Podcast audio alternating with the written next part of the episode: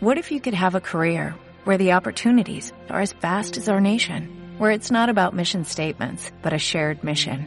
At U.S. Customs and Border Protection, we go beyond to protect more than borders, from ship to shore, air to ground, cities to local communities. CBP agents and officers are keeping people safe. Join U.S. Customs and Border Protection and go beyond for something far greater than yourself. Learn more at cbp.gov/careers. Hola, ¿qué tal? Soy su servidor Miguel Ángel López Farías, titular de El Espacio Urbe de Hierro, nuestro espacio de radio. Sintonízanos todos los lunes, todos los miércoles y los viernes de 4 a 5 de la tarde por ABC Radio 760 de amplitud modulada, sonido original. Todas las entrevistas y contenido especial lo podrás encontrar en nuestras redes sociales. Síguenos en Facebook, Twitter e Instagram como arroba Urbe de Hierro. Lo que a ti te interesa, con nosotros lo escuchas. No lo olvides, lunes, miércoles y viernes de 4 a 5 de la tarde, apúntale 760 de amplitud modulada. Urbe de Hierro. Más allá de quién gana o quién pierde, sobre qué eje se dirige la economía más poderosa del mundo, vista desde las aspiraciones de, de dos personajes, uno muy poderoso como Donald Trump y que no necesita mayor presentación. Donald Trump es un caso de, de las anomalías políticas y pasará la historia, bueno, a mi parecer como, como de estos accidentes de la naturaleza, pero así están las cosas.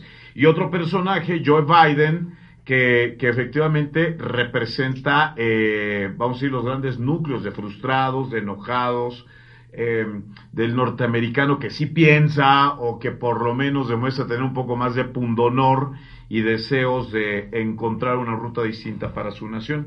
Pero bueno, para que nos platique, para que nos platique más sobre esta situación, saludo con mucho gusto al maestro en Relaciones Internacionales por la Universidad Nacional Autónoma de México, el licenciado David García. ¿Qué maestro? Qué gusto saludarte nuevamente. Miguel, muchas gracias por la invitación. Es un placer estar en tu programa. Tu primer apunte sobre este debate que arrancó ayer a las 8 de la noche. Pues sí, es, un debate, como bien han apuntado las cápsulas, relativo a mucho entretenimiento, espectáculo, lo que tiene que ver más con descalificaciones, más que con propuestas. Las propuestas en, en un entorno de esta naturaleza suelen ser poco propensas, sino más bien es descalificar al contrario para tratar de ganar votantes. Tratan de ganar ciertos sectores que aún están reacios, que aún no tienen definido su voto, como el caso de muchos sectores jóvenes, de allí que todas las la andanada de descalificaciones vaya en ese sentido. Ahora, los Estados Unidos se dirigen a la posibilidad de que se reposicionen como la primer potencia en el mundo o bien como el gran fracaso en el orden internacional, porque pues para nadie es un secreto que, que China se los ha venido comiendo centímetro tras centímetro y que en un par de años podría rebasar pues esta potencia asiática, la potencia norteamericana. Eh, eh, bajo este esquema, estas dos figuras, eh, ¿qué pueden ofertar o qué cachaste dentro de la oferta, si es que existió la oferta, para el público o para el elector norteamericano? Sí, tenemos que Joe Biden fue alguien que aprovechó mucho la ventaja de ser oposición. Estamos más enfermos, más divididos y más violentos, es una de sus frases rotundas. Una frase bien construida en ese sentido. 20% de las muertes por coronavirus en el mundo son estadounidenses. El caso de George Floyd y de Breonna Taylor nos hablan de este país en donde todavía existen grandes conflictos étnicos y que en un ambiente electoral pueden ser muy bien aprovechados por alguien como Biden para exaltarlo y para verlo como una derrota de la política de Donald Trump. La otra que Biden también aprovechó, dijo, yo he lidiado con Putin, él es su mascota, refiriéndose a Donald Trump el caso de Rusia Gate, que estuvo presente también en el debate, y por supuesto lo más reciente, la acusación contra Donald Trump de no haber reportado, de no haber pagado impuestos y esta, el posicionamiento que se expresó en el debate y que Trump lo único que, que pudo decir fue que en los próximos días dará a conocer sus declaraciones. Ahora, querido maestro, eh, Aquí a la distancia, evidentemente, eh, voy a utilizar esta expresión, morboseamos con lo que se dice, nos genera mucha curiosidad. Digo, también tenemos nuestras propias, nuestras propias vigas en el ojo, ¿no? Y sabemos que nuestro sistema electoral en México ha dado también muchos fenómenos políticos que, que, a ratos son impresentables. Pero en el caso de, de, los Estados Unidos, te pregunto, querido David García, maestro en Relaciones Internacionales por la UNAM, de estas dos figuras, ¿cuál es la que eh, en una tabla puede generarle mayor daño o mayores beneficios a, México. ¿Cuál, a ver si me permite la expresión, cuál nos convendría más? Yo, soy un convencido que tenemos una relación muy amplia, muy diversa y una gran cantidad de temas, y ambos candidatos de manera pragmática acabarían trabajando con México, aun cuando habría crisis en diferentes temas, sobre todo los que siempre son muy espinosos, como el asunto del narcotráfico, migración o algunos temas comerciales. Pero yo diría que en términos generales nos puede ir mejor en caso de que gane Joe Biden, sobre todo por el estilo personal de gobernar, como diría Daniel Cosío Villegas en el caso de México.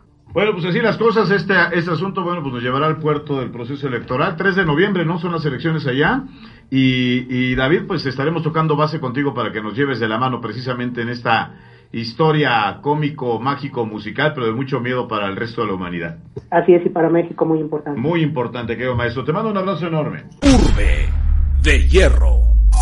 El corazón eh, económico de la ciudad, de estas zonas eh, metropolitanas, de la gran región del Valle de México, aún continúa eh, pues sin respuesta, y me refiero al comercio en vía pública, a esta actividad que que baña, que rescata la economía doméstica de millones de mexicanos y que bueno, pues eh, se, mantiene, digamos, en un nivel de flotación aceptable gracias al liderazgo de personajes como Diana Sánchez Barrios, activista, impulsora de Ley Chambeando Ando, pero pues que se ha enfrentado a la reticencia, ¿no? La negativa de las autoridades a no aceptar una realidad que el comercio informal, el comercio que no ha sido regulado por la decisión de las autoridades, bueno, pues es quien le mantiene con este tanquesote de oxígeno precisamente al bolsillo de muchas familias. Querida Diana, qué gusto saludarte, muy buenas tardes. Muy buenas tardes, Miguel Ángel, ¿cómo estás? Saludos a Radio Escucha. Gracias, querida Diana. Pues nada, aquí atento a los datos, al reporte que semana tras semana nos ofreces.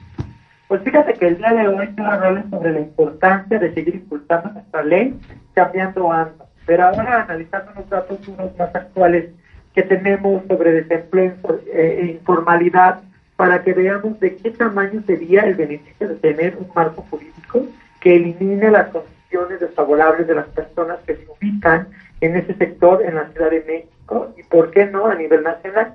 Fíjate que de acuerdo con el INEGI, a nivel nacional durante agosto, el 61% de las personas que recuperaron su trabajo hicieron en espacios como el comercio popular y el trabajo no asalariado. Si nos enfocamos únicamente en el sector informal, por la pandemia se perdieron 10.4 millones de empleos, los cuales se han recuperado 7.2 millones, registrando un total de 27.8 millones de personas que se emplean en estas modalidades de trabajo en todo el país. Esto quiere decir que tenemos una tasa de informalidad laboral del 55%, que más de la mitad de la población económicamente activa en México podría, por una parte, contribuir de forma equitativa al erario y por otra, dejar de estar en una posición de vulnerabilidad e indefensión que nos lastima tanto como sociedad. Ahora, hablando de la recuperación de los trabajos formales, el INEGI también reporta que los nuevos espacios se han abierto con salarios bajos si ustedes se preguntan a qué se refiere con salarios bajos, basta con decirles que la gran mayoría ofrecen solo un salario mínimo.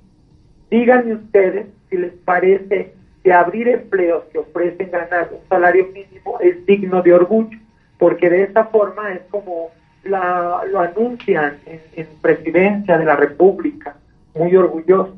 Es evidente que un salario mínimo no alcanza para asegurar el sustento de una familia y es esta misma razón la que hace que cada vez más personas vean en el comercio popular y el trabajo no asalariado una manera de poder verdaderamente salir adelante. Entonces, me vuelvo a preguntar, ¿qué es lo que nuestro gobierno no alcanza a? ¿Por qué nuestras autoridades siguen mostrando eh, apatía para sacar de una vez por todas un marco con la altura de las necesidades de la sociedad a la que representan. Es por esto que hoy más que nunca necesitamos la ley cambiando ando. Se les hace muy fácil decir que no ayudamos, que el desarrollo económico de este país eh, es afectado por la informalidad, pero lo cierto es que no quieren ver los grandes beneficios del reconocimiento jurídico a este sector. Si todas y todos los comerciantes populares estuvieran en un padrón que, se que sea beneficioso y obligaciones, y no solo dejaríamos de ser perseguidos, sino que haríamos una contribución económica a nuestro gobierno, a nuestros gobiernos, a través de las cuotas justas que pagaríamos para recibir atención médica y tener acceso a la Imagínate cómo mejoraría la recaudación. Claro que es una un avance, pero nuestras autoridades prefieren decir que no hay opción. Más de un año de cambiando ando y sin la congeladora. Aún con todo y que es, preferente, no solo es una eh, iniciativa ciudadana, sino tiene carácter preferente por más de 40 mil firmas.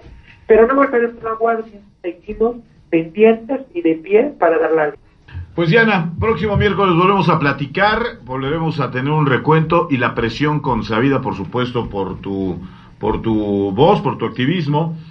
Buenas tardes. Buenas tardes, Diana Sánchez Barrios. Urbe de Hierro. Es uno de los sectores que más, más afectaciones, más golpes, más abolladuras eh, ha recibido. Son las áreas de investigación, las canchas de estudios avanzados. Y ahora que, que pues, se habla de la cancelación de los fideicomisos, poniendo en riesgo, eh, repito, los brazos de la investigación de lo que debería de ser una de las más altas prioridades en este país, e, el impulso, reforzamiento a todos aquellos mexicanos, mentes brillantes, que pues avanzan en materia, en materia de la medicina, en materia de la biotecnología, en fin, eh, y que ahora pues por estos machetazos o caprichos de la presidencia de la República es que ven correr peligro precisamente eh, las investigaciones, los compromisos que se establecen con instituciones eh, científicas internacionales.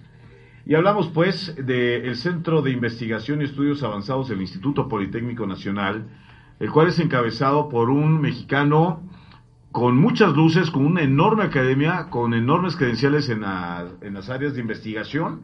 Hablo del doctor José Mustre de León, director general precisamente del CIMBESTAB. Querido doctor, qué gusto saludarte, muy buenas tardes. Eh, no, mi gusto es mío, muchas gracias este, por eh, tenernos en el programa. muchas gracias. al contrario, eh, de, de, entrada, doctor, para nuestro auditorio, ¿qué es el CIMBESTAB?